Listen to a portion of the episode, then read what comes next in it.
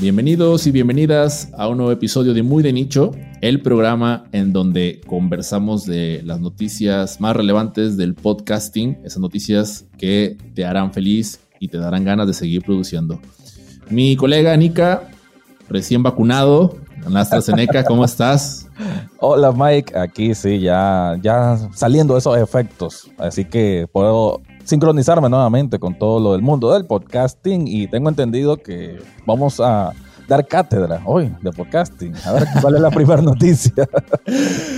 Vale, vale, vale, vamos a, vamos a, empezar. Eh, la primera noticia de la que vamos a estar hablando del día de hoy será nada más y nada menos que una radio de podcast. Una radio de podcast, el, el oxímoron, ¿no? O sea, suena hasta medio extraño, elegante, pero eh, es la radio que viene a romper paradigmas. Y bueno, cambiando un poco de paradigma también en lo que es el programa, voy a hablar Vos sabés que tengo una relación muy estrecha con la ficción, con todo lo que es el mundo del entretenimiento y por eso me llamó muchísimo la atención que recientemente salió un podcast de Batman oficial de DC y distribuido y producido nada más y nada menos que por HBO Max. Es un experimento sumamente interesante, ya tuve oportunidad de escuchar los primeros dos episodios y ahí te voy a contar más al respecto. La tercera noticia que vamos a estar hablando del día de hoy se trata de Latino Report, una investigación por parte de Edison Research, en donde vamos a conocer un poco más de los hábitos de consumo por parte de la comunidad latina que vive en los Estados Unidos. Bueno, la primera noticia que tenemos el día de hoy se trata nada más y nada menos que de River Radio. Es una propuesta que surgió en Thames Valley, eh, que es algo así como una especie de Silicon Valley, pero que está ubicado en Inglaterra.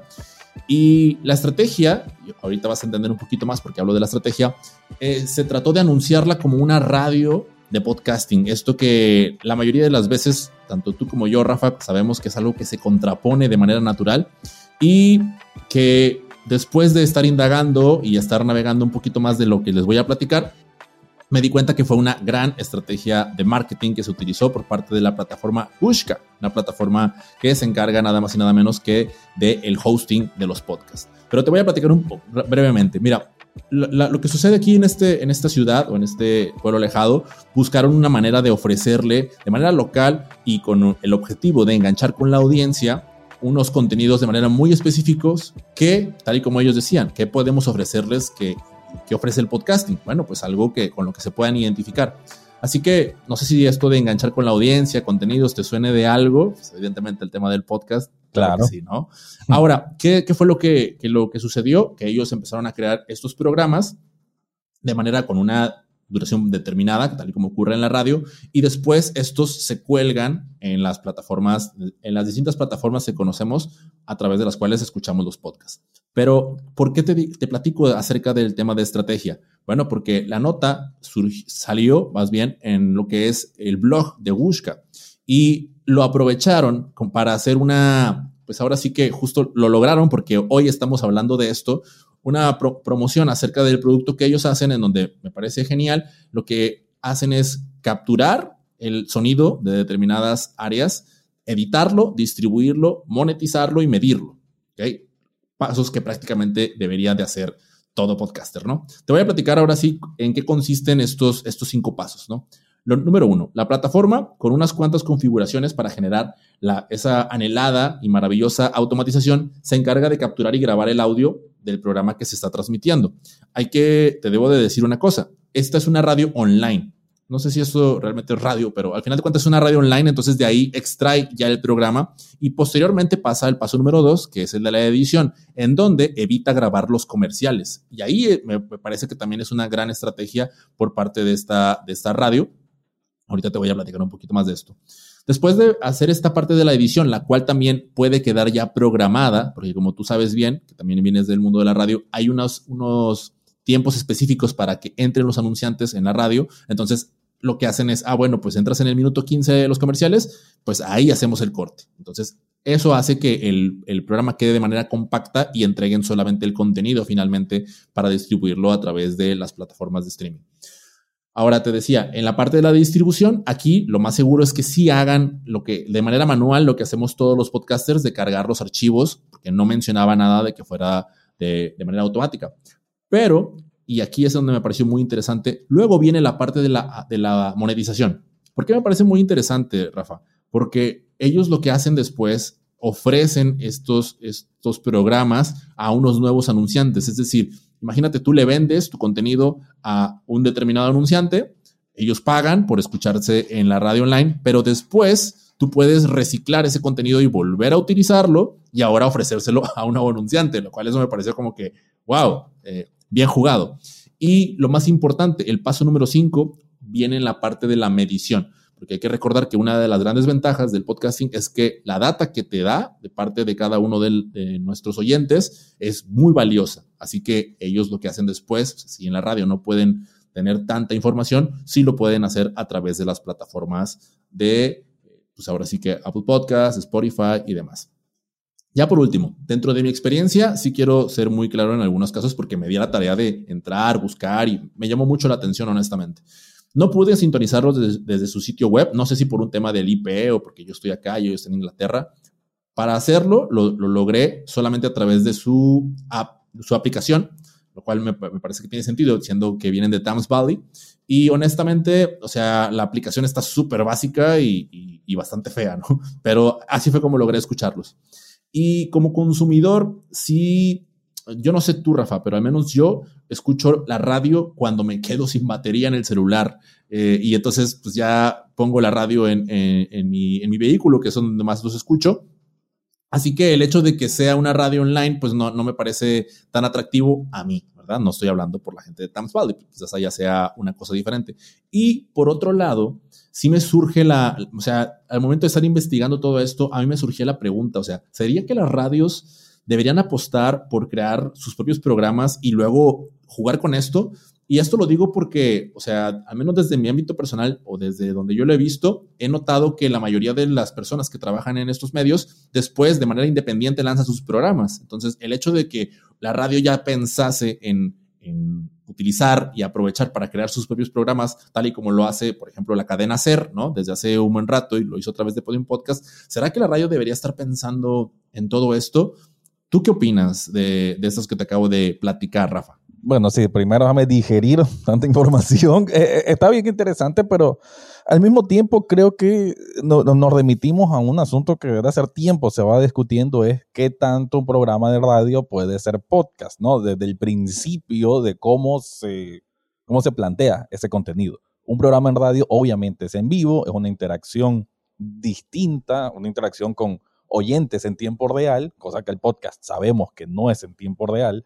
Entonces, todos esos factores de alguna manera creo que delimitan un cierto estilo que el podcast pues, en pleno 2021 eh, se ha esforzado en crear ese tipo de, personajes, de actores que ya saben cómo son esta especie de reglas, ¿no? En cuanto a cómo se transmite un contenido independientemente de cualquier cosa. Incluso si, nos vamos al mundo de las noticias y los grandes medios que están metidos en noticias, eh, tienen todas un tentáculo digitales, que es su página web, su canal de YouTube y también su podcast, porque cada vez más medios se están eh, trasladando podcast y cada uno tiene un lenguaje diferente. Eh, yo que tengo un poco de experiencia en radio, pues por programas donde ya, un programa donde soy invitado desde hace tiempo, también, incluso yo tengo mi podcast, pero cuando hablo en radio lo hago con un tono un poco distinto, porque eh, hay otro sabor, ¿me entiendes? Entonces, creo que está bien la intención de, trasladar un poco el, o el aprovechar, ¿no? Creo que esto tiene un nombre, ahorita se me escapa el,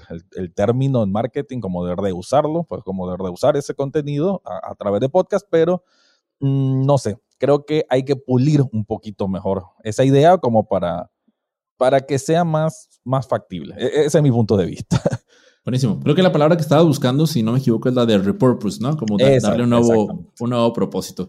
Pues vamos a tener que ver cuáles son, si es que comparten sus resultados finales eh, de este experimento y después de ahí, pues ver quién y cuánta gente se le pega. Pero bueno, vamos ahora con la segunda noticia hablemos un poquito más de El Caballero de la Noche. El Caballero de la Noche, Batman. Probablemente creo que el personaje de ficción más importante en la historia. Estamos tomando en cuenta de que el cómic existe desde el año 1939. ¿Te imaginas cómo algo puede haber sobrevivido tanto tiempo? Eh, es por algo, es porque han sabido explotarlo por muchísimas generaciones, no sé ni, no, no puedo calcular cuánto, pero algún tatarabuelo sabrá de lo que es Batman. Y por eso me llamó mucho la, atención esta noticia y, y, la quise compartir porque, bueno, yo tengo mi podcast aquí, el anuncio breve, Echados Viendo Tele, para los que quieren saber de series y películas.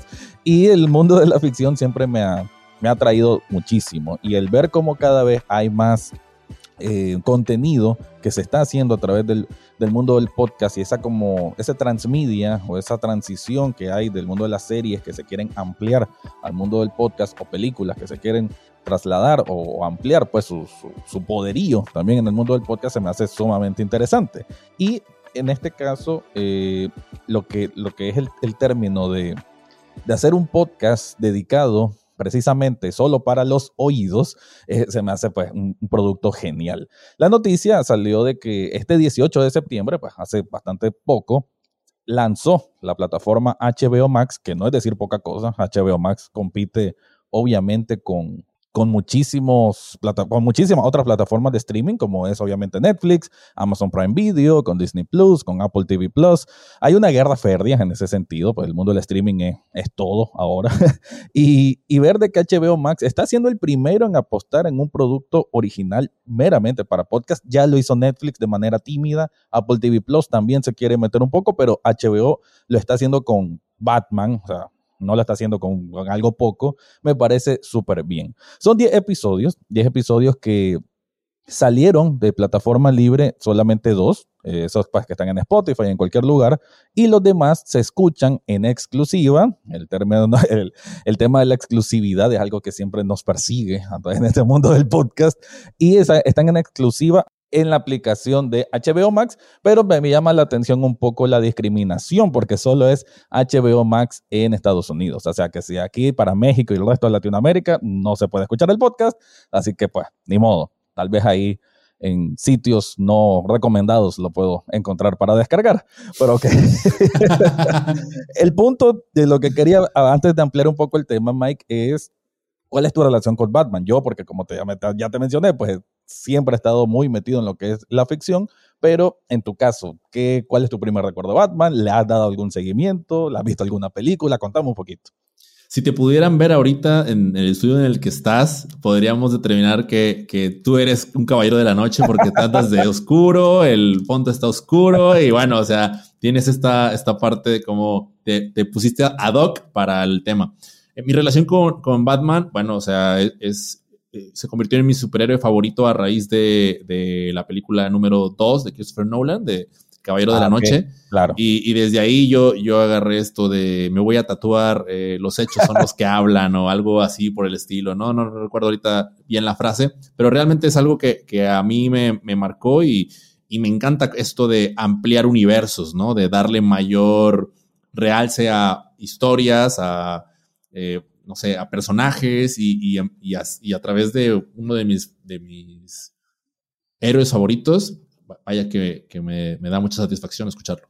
Y, lo que me gusta también de esto es que también tiene grandes nombres en el, en el casting. O sea, no es que solamente un experimento con un grupo independiente, nada que ver entre los nombres que que si son alguien como yo, que, que está muy metido en el mundo de las series y películas, tal vez le va a sonar alguno de ellos. Uno es Jeffrey Wright, que de hecho él hace de, de, Batman como tal, él tiene una voz increíble, un gran actor.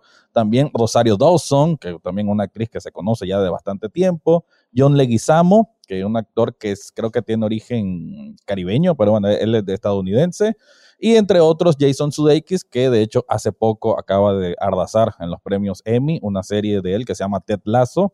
Seth Meyers, Fred Armisen, son comediantes muy conocidos por el mundo de Saturday Night Live. Bueno, tiene un elenco de lujo y la producción, que ya como lo mencioné antes, escuché dos episodios, cada uno tiene una duración promedio de media hora, está muy bien. El formato, ya hablando directamente de cómo es cada episodio, pues es como escuchar un, es como escuchar un cómic, creo que lo puedo definir de alguna manera así, en el sentido de que hay algunos cómics, yo tampoco es que sea hiperfanático, no, no quiero deshonrar a aquellos que sí lo son, que en el sentido que aunque esté una historia principal, también te van dando a pedacito historias alternas. Entonces, mientras están contando lo que está haciendo Batman con dos caras, te escucha, o sea, hay una interrupción que el narrador dice, como ahorita vamos a escuchar, no lo dice así directamente, pero hace esa transición de que vamos a ver qué está haciendo Gatúbela, entonces ya te dice que Gatúbela que está haciendo, robando no sé qué, está la historia del pingüino, entonces son como cuatro o cinco historias alternas que en ese espacio de media hora se van alternando, pero con un flujo y una narrativa impresionante, pues la verdad que te, sentís totalmente inmerso en, el mundo de la vida y muerte de la ciudad gótica, porque así se, ese es como el título que tiene este programa, estos 10 estos diez episodios, así es la vida, vida y muerte en ciudad gótica, entonces te sentís, te sentís en eso, hace homenaje también a la serie de los años 60, entonces para todo fanático de Batman creo que es imperdible, pero esto es un, este programa es de podcast y la, que, la parte que yo quería reforzar es una entrevista que salió a, través del medio Bloomberg que en, una entrevista que hicieron a Joshua Walker, que es el director de estrategia de HBO Max y de ATT, que explicó que, bueno, esto es un experimento, pero dice, y cito, si nuestros fans nos dicen que este es un contenido del que quieren ver más, aumentaremos la inversión. O sea, aumentar inversión es, obviamente, seguir creando este contenido. También, de ahí, en el mismo artículo, se eleva la pregunta que si esto va a ser una tendencia, si esto, si funciona, pues obviamente lo van a emular otras plataformas de streaming, porque así funciona la competencia. Y alguien que opina y alguien que respeto muchísimo, no sé si vos lo conoces, Mike, que es Nick Qua, es uno de los grandes eh, comentarista del podcasting, así como queremos ser nosotros. Él ahora trabaja en Vulture, esta, esta película, iba a decir, esta revista muy conocida en el mundo de entretenimiento y tecnología en Estados Unidos. Y él opina lo siguiente, que cada, este experimento, esto de hacer podcast sobre series de ficción, puede servir como una base antes de crear esa serie antes de invertir más. Entonces, él dice lo siguiente, podrían convertir un guion en un drama de audio y, si genera suficiente interés, sienten que el riesgo se ha mitigado lo suficiente como para gastar 20 millones de dólares en un programa. Esto dice que es como las series de televisión de antes que hacían episodios pilotos, ver cómo reaccionaba la audiencia y de ahí continuar la serie. Entonces, como que el podcast de ficción, ya con estos grandes nombres, estas grandes inversiones, puede servir desde ese punto. Así que esa es la noticia que quería compartir de Batman. Yo estoy muy, muy emocionado y ojalá, para mí sería súper bien que esto se convierta realmente en una tendencia. Y para cerrar, te voy a compartir, bueno, voy a compartir de ti, Rafa, y también con la audiencia, los resultados del Latino Podcast Listener Report 2021 y bueno, voy a estarte, les voy a estar compartiendo unos cuantos números. No quiero abrumarlos tantos con los mismos, pero me parece que son interesantes a la hora, sobre todo, de aquellas personas que hemos visto que en las estadísticas de nuestros programas se empieza a manifestar Estados Unidos como parte de nuestra audiencia. Eso es lo que me parece muy, muy, muy relevante y bueno, pues aquí lo vamos a platicar. Antes de iniciar, ¿qué es Edison Research? Es una compañía que desde 1994 se encarga de hacer análisis para entidades de broadcasting como la televisión, la radio y ahora por supuesto también se metió con los podcasts.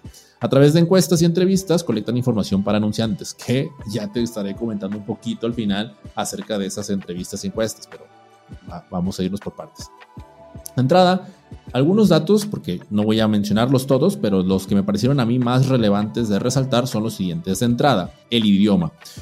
Algo que yo había visto, por ejemplo, en la encuesta POD, que no había visto en la encuesta POD, perdón, y que vi acá, fue el idioma que hablan en casa. Fue una pregunta muy concreta, en donde eh, el 65% de las personas contestaron que hablan en inglés y el, el 33%, estamos hablando, ojo, de la comunidad latina, el 33% hablan en español. Y esto, esto da mucho que pensar, ya que estamos ingresando a, en sus hábitos, en sus estilos de vida, por lo cual es importante tomar en cuenta ese contexto de cómo nos escuchan y a qué están acostumbrados ellos a escuchar eh, en el día a día. Y de hecho también hay que, quiero resaltar el hecho de que solo el 10% de los encuestados decidió contestar la encuesta en español. La mayoría optó por contestarla en inglés. Ahora, la, escucha de podcast con lengua predominante en español, 38% de los encuestados dijeron que comenzaron a hacerlo en los últimos seis meses, ¿no? recién este año fueron los que de la comunidad latina le empezaron a dar mayor oportunidad al contenido que viene netamente en español. Eso también es como, ahí es en donde recién estamos empezando a ingresar nosotros con nuestros programas.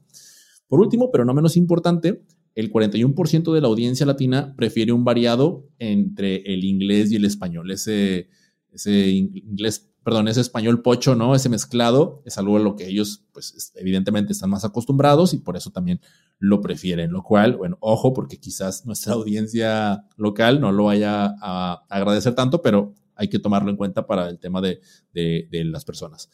Ahora, dentro del apartado de hábitos, eh, Ahora, eh, si quisiera como resaltar que las, los lugares en donde más nos escuchan, aquí no voy a darte números, pero estaban en este orden. En primer lugar, la mayoría de las personas, pues, evidentemente por el tema de la pandemia, eh, escuchan los podcasts estando en su casa. En segundo lugar, en su coche y en tercer lugar, caminando. Poco a poco se ha ido manifestando cómo desde la casa se empieza a, reducir porque pues las personas empezamos a salir un poquito más y se ha empezado a, dispersar esos porcentajes del año anterior, porque mostraba también resultados del 2020 al 2021, se ha empezado a mostrar a que más en el coche, más caminando, más haciendo otra cosa, pero todavía predomina el escuchar podcast en casa. Eh, lo cual quizás anteriormente no, no, teníamos tan, tan establecido, ¿no? Porque regularmente pensábamos en el, en el, consumo del podcast en los trayectos. Pero ahí te va. ¿Qué hacían mientras nos escuchaban en su casa? El top 3 de actividades fueron las siguientes. Tareas y quehaceres domésticos, en primer lugar. Cocinando, en segundo lugar. Y en tercer lugar, y lo relaciono con la nota que estabas platicando hace un momento, no haciendo nada más que escuchar el podcast, lo cual esto es muy típico de estos programas que sobre todo en Estados Unidos, en, en, español, ya se empieza a manifestar cada vez más, digo, tampoco es que los conozcamos todos, pero en Estados Unidos está mucho esto de podcast narrativo, en donde literalmente tienes que parar y dejar de hacer lo que estás haciendo porque si no se te escapan detalles y quieres tomar toda la, toda la historia completa. Eso es la, esa es la parte que me, me ha llamado mucho la atención de saber de, imaginar y ver a, nuestra audiencia qué está haciendo mientras lo hace y en este caso muy específico a nuestra audiencia latina que vive en Estados Unidos. Por último, pero no, por último, pero no menos importante, la forma de consumo. Un dato curioso que me, llamó, llamó mi atención es el hecho de que un 49% escuchan el podcast con amigos y familia algo que derrumba el mito de que los podcasts se escuchan en soledad. Y aquí, bueno, dentro del, de, hay un video que, puede, que vamos a dejar también enlace en los episodios por si quieren echarle un vistazo, en donde se hizo la presentación de, de este reporte. Ahí hablaban, ¿no? De que, bueno, pues es que los latinos, este, nos gusta, nos gusta estar escuchando en grupo, en, en familia y demás. Y bueno, aquí personalmente pienso lo siguiente, ¿no? Y esto también ahorita lo platicaremos un poquito más tú y yo, Rafa, pero tiene mucho que ver la, incursión, y desde el dato que te voy a dar a continuación, de YouTube, porque una cosa es escuchar un podcast y otra cosa es escuchar y ver eh, en la parte del video ese programa para mí no, no, resulta nada, eh, nada loco ni nada de fuera del otro mundo que quizás me reúna con un par de amigos y nos pongamos a ver la cotorriza, nos pongamos a ver algún programa en donde estamos viéndolo, ¿no? Sí. Pero, pero de eso a un podcast que es solo auditivo, no lo sé. O sea, ahí, ahí como que se juega ese, ese, ese punto ahí importante y lo conecto con, con lo siguiente, que una gran cantidad de la audiencia que, estaba, que contestó esta encuesta, eh, ahora sí que acepta que, que prefieren escuchar y ver el, podcast, ¿no? Entonces, de, del 100%, 33 estaban, o sea, de manera activa viendo el video del podcast y también escuchando lo que decían, evidentemente, ¿no? El otro 30% preferían tener la computadora, y esto lo escuché de algunos amigos y me sorprendió, tener en la computadora el programa y estarlo escuchando como en segundo plano o bien, pues abierto desde YouTube con video, pero pues igual en segundo plano sin estar viendo literalmente qué es lo que está pasando, ¿no? Y el otro 33% le gusta, tal y como, bueno, creo que como tú, como, yo, escucharlo audio solamente. Así que aquí, ojo, ojo a todos por el hecho de cómo ha incursionado, y eso también lo vimos en la encuesta pod, a los que tuvimos la oportunidad de revisarla, cómo YouTube eh, de repente y de la nada agarró mucha fuerza en el tema del podcasting, pero pues tiene mucho que ver con por el también como algunos de los podcasters han migrado a esta plataforma con video. Ya por último, pero no menos importante, ¿cómo se hacen estas encuestas, Rafa? ¿Quién las contesta? Esa fue como una de las preguntas que a mí me generó porque decían que, o sea, a través de la llamada telefónica, ¿no? sea, a través de, mensajes, o sea, de preguntar. Pero una, una pregunta, y aquí quiero aprovechar para platicar un poco contigo, Rafa. ¿Alguna vez has contestado una de estas encuestas cuando te marcan y te dicen, oiga, hablamos para preguntarles no, de hecho casi no, no, es muy común. incluso creo que hasta menos las que son presenciales, que todavía existen, ¿no? Que hay gente que llega a la casa y me presta 15 minutos, cuando un montón, 15 minutos en estos tiempos digitales sobre todo. Eh, no, pero sí me da mucha confianza, sinceramente, Edison Research, porque ellos pues hace mucho tiempo que hacen este tipo de investigaciones. También es como bien lo mencionaste al inicio de la noticia, están en el mundo de la televisión, entonces también sé que grandes empresas, conglomerados del mundo del entretenimiento toman en cuenta este tipo de, de encuestas no es Nielsen, que Nielsen es la referencia en el mundo de la televisión como tal, pero Edison Research creo que también tiene bastante validez y por ahí está interesante. Con lo del 49%, creo que fue la cantidad que, que dijiste sobre escuchar con más personas un podcast también se me hace totalmente sorprendente. no lo veo así, pero bien decís, tiene sentido si es en YouTube, quizás ahí sí. Y quizás ahí deberíamos de plantearnos de sacar un canal de YouTube de muy de nicho, porque sabemos que ahí está una buena parte de la audiencia. Para que puedan ver este fondo de Batman que tienes tú ahí en, el bonito En realidad estoy viendo ahí unos dibujos extraños donde estás, veo como unos aves negras, creo que estás más cerca vos de, de la parte de Batman. sí, bueno, es una, es una, es una pared rosada, pero bueno, lejos de, querer algo concretar en algo específico, Rafa, sí quiero como resaltar que este tipo de encuestas, este tipo de datos, por eso hacía la pregunta, ¿no? De, quién y cómo se hacen esas encuestas, no es algo para tomar como determinante y, y decir, ah, ya, pero sí sirve mucho para abrir nuestro panorama en cuanto a decir, a ver qué decisiones vamos a tomar a continuación. O sea, por favor, no tomemos esto, este tipo de datos tan a pecho pero sí considerémoslos dentro de, lo nuestro y lo más importante, salgamos a preguntarle, pero a nuestra audiencia, qué es lo que ellos prefieren. Si ellos quieren, Rafa, que hagamos esto en YouTube, pues ya estaremos viendo cómo, pero estaremos por allá. Eh, pero ahí es en donde veo lo importante, en el abrir el panorama y además de abrir el panorama, eh, hacer ese tipo de, conversación y preguntas hacia la audiencia del programa per se. No, y también del que creo que lo mencionaste, de que otra que le puede dar cierta validez, aunque tenés razón, pues que esto hay que tomarlo con pinzas, pero que los anunciantes, ¿no? Creo que los anunciantes sí toman muy en cuenta estas encuestas y de ahí también la importancia de adoptar, no tal vez en un 100%, pero sí en un 80% estos resultados para ir adaptando nuevas estrategias en, en el vasto y cambiante mundo del podcasting. Perfecto. Bueno, pues eh, por esto, por esta ocasión ha sido todo, Rafa. No sé si pudieras compartirnos en dónde es que se pueden poner, se pueden poner en contacto con nosotros la audiencia que está escuchando este programa.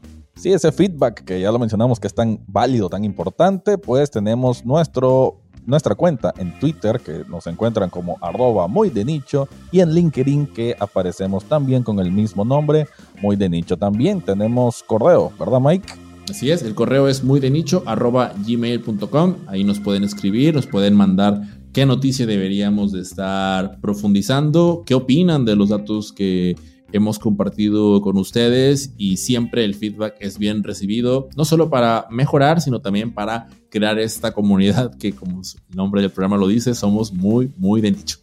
Así es. Bueno, gracias Mike. Otro buen programa y pues a, seguir investigando para más noticias de podcast para vos que nos estás escuchando, que aquí vamos a estar siempre comentando sobre esta gran industria. Nos vemos Mike. Nos vemos. Chao, chao.